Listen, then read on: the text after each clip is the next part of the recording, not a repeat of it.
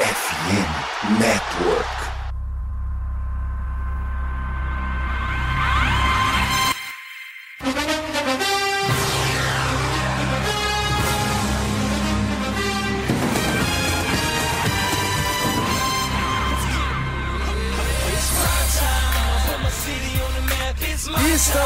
Começando mais um preview da Casa do Corvo, senhoras e senhores. Pois é, domingo o Baltimore Ravens perdeu para o Cleveland Browns. Gente, olha que maluquice, o jogo foi domingo, tá? Dois dias depois estamos aqui gravando preview porque na quinta-feira, tá? Agora tem outro jogo de divisão, né? Porque o Baltimore Ravens é meio cobaia de calendário da, da NFL e é vítima dessas maluquices. Mas enfim, vamos engolir o choro, vida que segue. O Baltimore Ravens ainda é líder e tem agora na quinta-feira um jogo importantíssimo para os dois times, tá? Nesse prime time. Eu sou o Cleverton Linhares e, obviamente, se é para falar de Cincinnati Bengals, ele tá aqui para conversar com a gente, o cara que já é da casa, Conrad Aleixo do Rudei BR. Muito boa noite, Conrad, seja bem-vindo mais uma vez. Boa noite, Cleverton, sempre bom estar tá aqui. Bom dia, boa noite, boa tarde aí quem estiver ouvindo. A gente não sabe que hora o pessoal vai ouvir, mas é sempre bom vir aqui falar desse duelo que parece que cada vez que a gente vem aqui tá valendo mais coisa, né? Então, né, cara, dessa vez, inclusive, o Baltimore Ravens está líder, mas está um jogo atrás, um jogo na frente dos demais rivais de divisão. Cincinnati Bengals ainda tá na caçada, então, assim, tem muita coisa nessa semana 11 aí em jogo para Baltimore Ravens e Cincinnati Bengals. É a AFC, né, cara? A AFC pega fogo de um jeito besta. É a melhor divisão da NFL e essa temporada, então, tem se confirmado. Até semana passada, os quatro times estavam indo para os playoffs. É, e ainda tá um jogo fora só ali também, né, Bengals. Então, é, acaba que mesmo nos anos que não estavam os quatro brigando, eram no mínimo três sempre brigando forte, né? Então, é uma divisão que todo mundo se surpreende, mas não sei porquê, né? Se todo ano acontece a mesma coisa. Exatamente. O Conrad, antes da gente começar a falar do jogo de quinta-feira, é, eu preciso voltar ao domingo, que eu não vi esse jogo, não acompanhei as notícias também do que aconteceu nessa semana é, até o jogo contra o Houston Texans. Só que estamos falando de um time que as notícias davam conta de que tínhamos um Joe Burrow recuperado, Jamar Chase sendo incluído finalmente mais no, nos planos de jogo do, do ataque do Zach Taylor, e ainda assim, esse Cincinnati Bengals, que continua contender para os playoffs da, da Conferência Americana, acabou perdendo para o Houston Texans. E aí eu quero entender, afinal de contas, o que, que se deu com o Cincinnati Bengals para acabar caindo diante do time de CJ Stroud e companhia, pelo menos para ter um parâmetro do que esperar desse time que vai vir mordido para enfrentar um rival de divisão. É, tem, tem muita gente aí que tá surpreso com o desempenho do Texas, né? Para mim, era a minha aposta antes da temporada para ganhar a divisão sul, porque o Jaguars era um time que eu, que eu ainda não confio muito, né? Eu sabia que esse time podia ter um desempenho muito, principalmente na parte da defesa. Então, a galera tá surpreendendo com o desempenho. É claro que é sempre uma surpresa surpresa ver o QB Caloura desempenhando nesse nível, mas era um time que estava vindo muito bem, né? Então, é, quando começa o jogo contra o Bengals, o Bengals começa com a bola, começa fazendo um drive perfeito, né? E basicamente só avanço grande na, na jogada, não aquelas big plays, mas um, sempre um avanço constante no primeiro drive. É, um, acabou terminando com um passe perfeito do Burrow para TD. Então, ali parece que o time desligou, sabe? Parece que falar, ah, tá tranquilo, estamos na frente, estamos ganhando, tá sob controle o jogo. E a partir daí eu acho que a palavra que resume o jogo é vontade. Você via que os jogadores estavam completamente sendo dominados fisicamente, tanto na, no ataque quanto na defesa. E quando você tem isso num jogo de futebol americano, aí já, já não importa mais tática. Quando você não consegue ter o tempo suficiente para desempenhar os seus, seus, esquemas e tudo, não adianta se, se os seus jogadores não estão performando, né? Você via, principalmente a OL, estava sendo completamente dominada. O Joe Burrow, depois desse primeiro drive, não estava conseguindo nem terminar o drop back para lançar e, e, já tinha jogador chegando nele. Na defesa, a DL também não estava conseguindo fazer pressão nenhuma. Se eu não me engano, acho que 80% do, dos passes do CJ Stroud, ele teve mais de 3 segundos para lançar. Isso na NFL é uma coisa completamente assustadora. Né? Você pode ter a secundária que for, que demorar esse tempo todo para o QB poder fazer a leitura, esperar as rotas desenvolverem, ele vai achar alguém livre. Então, é, nos, nos tackles também, você via que o Bengals não conseguia quebrar tackle nenhum contra o pior time da NFL mundial tacleando, né? O time que mais perdia teco até então na, na NFL. Então, na defesa também, o time ia taclear um jogador, o jogador sempre ganhava 3, 4 jardas a mais ali. Então, acho que pode parecer é que o time não tava com a cabeça no jogo. As entrevistas foram muito durante a semana sobre esse jogo ser aquele jogo armadilha, de o time já tá pensando no Ravens e os jogadores falando que não, mas o que de fato foi, aconteceu foi isso. O time achou que poderia ganhar o jogo a qualquer hora e, e faltou vontade para realmente fechar esse jogo. Sabe que esse finalzinho me parece um time de roxo que joga na, na FC Norte também? Um time que, que, que entrega as coisas no, no, no último quarto. Não quero falar disso, eu quero falar das trincheiras que os dois lados da bola, pelo que você falou, chamam muito, muito atenção. Começando a ser é sempre ela, a linha ofensiva de Cincinnati. Chegamos aqui na semana 11 e por mais incrível que pareça, né, dado todo o histórico recente desse time, o Baltimore Ravens hoje é um dos líderes em sacks na temporada. E o melhor de tudo é que o Mike McDonald está conseguindo farmar sacks. Uh, os edge rushers não são assim os grandes pilares dessa pressão ao quarterback. A gente está vendo caras assim como o Kyle, Van, Kyle Vanoy, o Jadavion Clowney que chegam muito no, no, QB, mas não conseguem finalizar com o hit. E muito está vindo, por exemplo, do Justin Madubuik, que é um cara de, de muito que joga no interior de linha e coisa e tal. Uh, há um medo, e aqui eu não tenho os números da linha ofensiva de, de Cincinnati, eu vou dar uma olhadinha agora agora,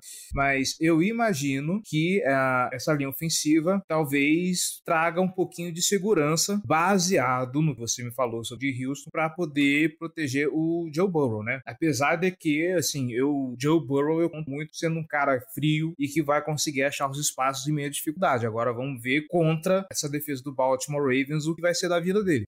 É, o, o Burrow é um jogador que já tá meio que acostumado, né, na carreira, sempre teve essa pressão. Então a gente acaba vendo que quando a pressão vem só pelos edges, só pelas pontas da linha, é, ele consegue estender a jogada, consegue fugir do pocket, consegue correr, consegue demorar um pouco mais ali para lançar. Agora, quando o, essa pressão vem pelo meio da linha, realmente é, o Burrow tem um pouco de dificuldade mesmo com o esquema de passe rápido do, do Zach Taylor. Então acaba que, que esse é o grande problema na linha hoje. É, na sequência de quatro vitórias que o Bengals teve, a gente falou muito no, no nosso podcast que quando o miolo da linha conseguia jogar jogar bem, o Bengals pontuava. Quando não, esse time era train out, com certeza, sabe? A gente via, mesmo nas quatro vitórias, esse time engasgava bastante, deixando jogos que, que não eram para estar tanto tempo abertos, abertos. É, o time não conseguia acelerar ali, não por, não por esquema nem nada do tipo, mas sim por causa dessa pressão vindo pelo meio da linha. É quando, principalmente o Volson, que foi um dos principais jogadores que sofreu nesse período,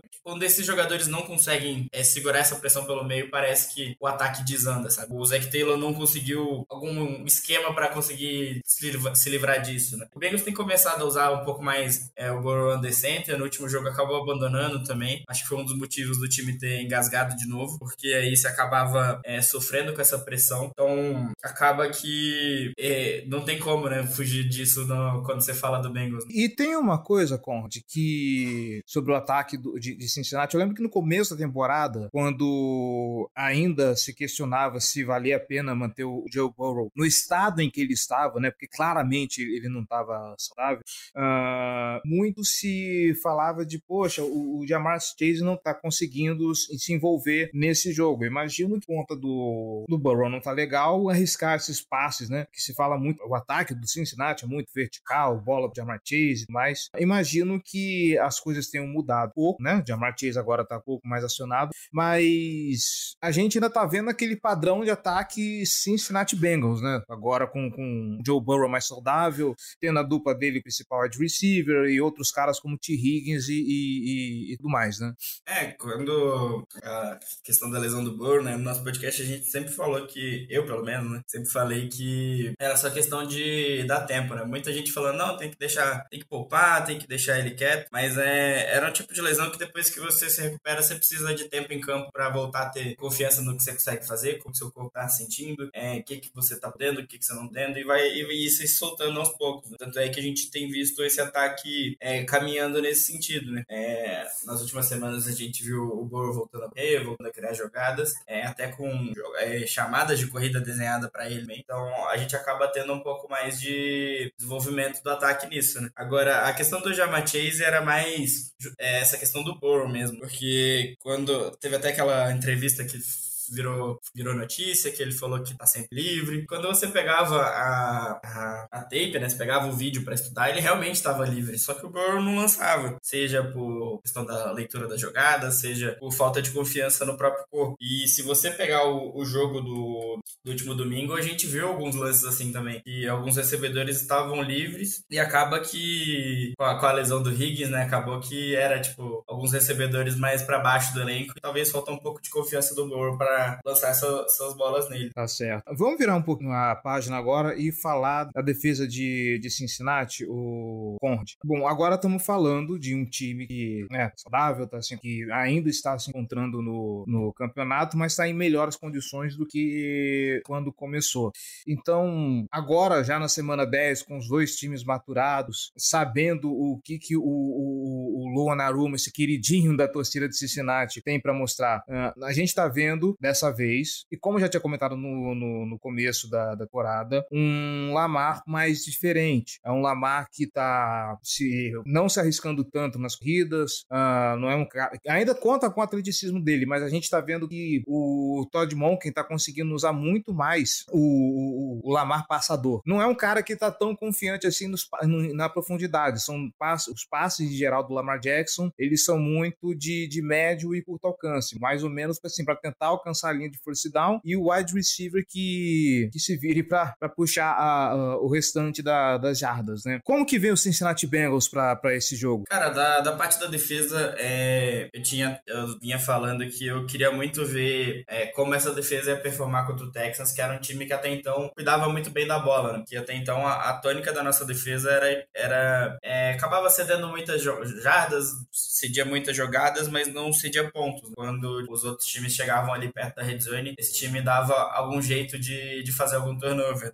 Tinha sido assim a temporada inteira e eu tava querendo ver como que ia, ia ser esse confronto contra um time que, que cuidava bem da bola, né? Se ia conseguir fazer esses turnovers, se ia conseguir evitar os pontos de, de red zone. Acabou que conseguiu forçar três turnovers no jogo contra um time que cuidava bem da bola. Então acabou que essa defesa continuou do mesmo jeito, só que parecia que tava alguma coisa estranha, sabe? Então é, o, a falta do Sam Hubbard de que talvez não, não vai jogar essa semana também, é, fez muita diferença, porque esse time não conseguia parar as corridas e com isso abrir espaço para passe, então acabava cedendo muita coisa, né? A parte esquemática, o Luan Arumu demorou bastante para adaptar o time, o jogo já estava placar bem elástico quando a defesa começou a de fato funcionar. Parecia, de novo, eu falo, parecia de novo que o Bengals estava com a cabeça do Ravens, que não queria mostrar o jogo, não queria mostrar nada, então é, demorou para esse time realmente começar a usar o que precisava para poder parar o ataque Texans. E quando usou, o time voltou pro jogo, né? É, a gente teve uma, uma adaptação ali que o Bengals estava usando bastante marcação em zona, acabou passando mais para marcação individual, conseguiu forçar os turnovers, quase fez uma pick six que quase virou o jogo. Então, esse time parece que quando quer, vai. O, o grande problema tem sido motivação. E eu acho que contra o Ravens não tem como faltar motivação, ainda mais valendo tanto, principalmente com a pressão que a temporada acabou colocando até agora. Pois é, né? Ainda insistindo na defesa, Conrad, eu, por curiosidade, dei uma olhada aqui na, na lista do PFF e uma coisa que me surpreendeu, cara, o Cincinnati Bengals é, contra o jogo corrido tá em 29, cara. E assim, semana curta, fora de casa, contra um time que tem corrido muito bem. Eu não sei aqui como que tá a situação. O Baltimore Ravens é o sexto melhor time na temporada correndo com a bola. E como se não fosse complicado o suficiente, nós acabamos de descobrir que tem um cara no time que consegue performar bastante, que é o Keaton Mitchell, calouro não draftado, que pelo, em dois jogos fez muito assim de, de encher os olhos do, do torcedor do Baltimore Ravens. imagino que te preocupa esse tipo de de situação esse, esse matchup complicado, enfrentando logo o, o, Baltimore Ravens, que é um time que tem esse jogo corrido muito forte, né? É, o, o desempenho da defesa no último jogo foi tão histórico que foi a primeira vez na, na história do time que o time cedeu para um jogador correr 150 jardas e um receber 170 jardas no mesmo jogo. Então, o grande pivô disso é que a, as atuações dos, dos, jogadores de rotação não têm sido tão boas. Né? É, a gente tem uma, uma linha defensiva que é bem sólida, os os quatro titulares. Só que com algumas movimentações da, da Free Agency essa temporada, a gente acabou apostando em jogadores que já estavam no elenco que não estão conseguindo performar no nível que, que, se esperava, né? Então acaba que você vê, você vê o, o Bengals conseguindo no início do jogo parar bem a corrida e começa ali no, no meio do segundo quarto, quando começa a, de fato começar a rotação um pouco mais pesada da, da linha defensiva para não tentar cansar tanto os jogadores, parece que começa a, a desandar, né? A gente é, trouxe o Miles Murphy, que ainda não apareceu, é, alguns jogadores da linha defensiva que estavam performando bem ano passado, não estão tão bem. O que me preocupa bastante era a ausência do, do Sam Herbert, né? Se ele não jogar, pra mim é, é algo que o Ravens com certeza aí vai correr para umas 200 jardas. E eu tava até preocupado com a, com a lesão do, Hendrickson. Se o Herbert e o Hendrickson não, não jogassem, era questão de nem entrar em campo. O time não ia conseguir nem, nem parar a corrida, nem conseguir pressionar pressionar o Lamar no passe, né? Então é, é, é algo para ficar de olho, assim, é algo que preocupa bastante. É isso aí. Bom, agora a gente vai para aquela partezinha marota do programa onde a gente começa a analisar os confrontos, né? Vamos lá, o Conde, um matchup para a gente ficar de olho nesse jogo, tá? É, como nós estamos falando aqui justamente da defesa do Cincinnati Bengals contra o jogo corrido, na semana passada contra o Cleveland Browns, a gente viu o Keaton Mitchell correr na, nas poucas vezes que tocou na bola, correr um absurdo. Eu não lembro se o, aquele, aquela corrida foi para touchdown ou se levou o time para red zone, mas pelo menos o, o Kita Mitchell nessas duas semanas ele tá rendendo bastante. Contra Cleveland, do nada o Todd Monken falou: não vou usar mais esse cara, tá? E agora contra Cincinnati, vendo esses números, eu quero ver o que, que vai ser o, o jogo corrido do Baltimore Ravens. Eu quero ver que o Todd Monken vai aprontar, se eles vão conseguir usar bastante, explorar bastante essa deficiência da defesa de Cincinnati. Então eu quero ver o duelo do jogo corrido contra essa defesa aí. Sua vez, vai lá. É, do, do jogo corrido, é, eu falei da DL, mas é, os nossos linebackers também hoje, a Planel, o Merpet e o Logo Wilson, é, parece que estão muito, muito, fora de sincronia, sabe? Parece que um joga bem, o outro joga mal e vai, vai alternando cada semana. A gente não tem visto eles tendo um bom jogo juntos ainda. Não é algo que eu espero que volte a acontecer logo. Mas eu acho que para mim o, o, grande, grande confronto vai ser a batalha de turnover, né? Que uh, o grande trunfo dessa defesa tem sido realmente conseguir recuperar a bola, conseguir evitar que o time pontue lá na red zone roubando a bola e o, o grande fator que eu tenho visto do, do, Ravens não conseguir fechar os jogos é justamente os fumbles do Lamar, né? Então acho que se tem algum, algum meio do Bengals ganhar esse jogo, vai, vai ser nessa defesa conseguindo forçar isso. É isso aí. Bom, agora aquela parte da adivinhação, né? Um palpite de placar e uma bold prediction para esse jogo. Manda ver, Conrad. Cara, eu tô achando que vai ser aquele jogo de típico da FC Norte, placar, placar baixo. Eu tô, tô imaginando aí um, um 17 a 14 com um ataque do Ravens em campo no final do jogo e tentando conseguir, conseguir pontuar e não, não conseguindo. Espero, espero que a gente consiga ganhar, né? Mas é, eu acho que a Bold, para mim, eu acho que os dois times vão conseguir correr para mais de 150 jadas nesse jogo. Placar baixo, como todo jogo de FC Norte. Corta para domingo passado, 33 a 31. Ravens e, e, Browns. É, é, é, isso aí, FC Norte é, é, uma delícia. Cara, o, vamos lá. O Baltimore Ravens vai precisar fazer mais de 21 pontos para faturar esse jogo. Eu não acho que vai ser um jogo de, de, de placar baixo, pelo contrário, ainda mais com dois ataques tão, tão, tão potentes como são, né? A gente sabe que Baltimore Ravens e Cincinnati Bengals aí tem um poderio ofensivo muito grande, então eu acho que eles vão conseguir explorar bem as defesas adversários. Eu acho que eu vou fazer um 28 a 24, tá? Não, já sei. 28 a 27. Vai ser, vai ser por um ponto. A, a minha bold, inclusive, vai ser esse jogo vai ser definido por um ponto. Vai ser mais uma vez um duelo dramático, vai ser mais uma vez sofrimento, que vai ter que tem que ser uma partida desesperadora porque tá valendo coisa pros dois times aqui na, na, na temporada. Então é isso. É, vai ser por um ponto esse duelo. É isso. Essa vai ser minha bold. Eu não vou colocar, não vou dar palpite para ninguém. O meu bold já está no placar. Vai ser um duelo de um pontinho só. E se tudo der certo, com o Special Teams fazendo um trabalho decente, porque já faz um tempo que o time de especialistas do Baltimore Ravens está fazendo um trabalho cagado, tá? Se não fosse, por exemplo, aquele, aquele chute bloqueado, aquele field goal bloqueado de Justin Tucker, nós teríamos vencido o Cleveland no domingo passado. Mas enfim, águas passadas, estamos aqui para falar de outro time de Ohio, mas eu acho que a gente conseguiu passar por tudo nesse duelo, Conde. E mais uma vez eu agradeço, né? Você que está sempre aqui conosco, eu agradeço mais uma vez a tua presença aqui no, no podcast. Inclusive, fica um espaço para você destacar mais coisas dessa, é, dessa partida. E o microfone está aberto também para você fazer o seu jabá, meu querido. Fica à vontade. É, o Bengals aí tá com umas lesões importantes. Tava até agora vendo algumas notícias do treino também, para ver quem tá treinando, quem não tá. Parece que o T. Higgins não, não deve ir para jogo ainda essa semana. Então, o time vai ter que, que improvisar bastante aí para conseguir sair com a vitória. Né? Além disso, o, o histórico do Bengals em prime time também não ajuda. Né? É, se eu não me engano, desde 2013, é, se eu não me engano é esse ano, o Bengals teve 14 jogos prime time fora de casa e não ganhou nenhum. Então é um, é um outro aspecto também que não, não, ajuda muito o time. Mas o que a gente tem visto é, desde que o Zach Taylor chegou é que o time tem conseguido quebrar essas, essas marcas históricas aí do, do, time anterior. O time ganhou seis jogos seguidos é, em prime time em casa. Talvez já tá na, na hora de começar a quebrar esse aí também. Eu acho que o que, que mais, mais me deixa com, com esperança para esse jogo é apostar no, no equilíbrio da FC Norte, né? E vai ficar todo mundo 3-3 na divisão, então é, o Bengals vai conseguir achar um jeito de, de conseguir ganhar esse jogo pra ir pelo equilíbrio da divisão. Mas é, acho que a gente conseguiu passar por tudo do jogo. É, quem quiser saber mais, a gente já gravou o nosso podcast dessa semana também, falando do último jogo, do próximo jogo agora também. É só procurar a gente aí, o RudeiBR, é, nas redes sociais, quanto você costuma ouvir o podcast aí. E quem quiser ver eu falando um pouco mais de abobrinha também, tem o meu Twitter, que é com Hard Underline Aleixo. Tô lá sempre falando um pouco mais geral de NFL, de flag football, de futebol americano no geral, de esporte no geral. Então, é, quem quiser encontrar, entrar em contato com a gente para saber mais, só, só procurar a gente.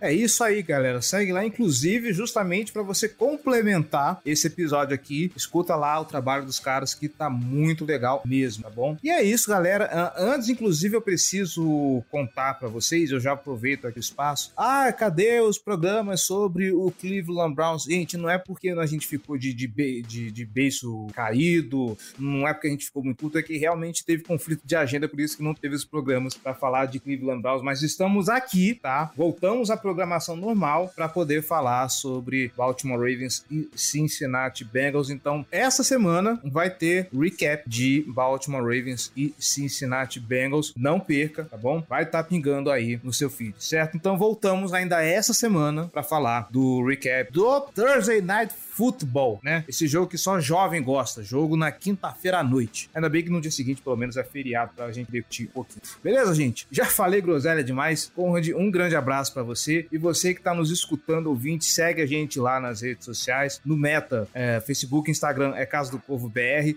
Nas demais redes é arroba Casa do Corvo. A gente vai publicar quando sair todas as redes e tudo mais. Não perca nossos, os nossos outros contos, tá bom? Um grande abraço, gente, e até mais.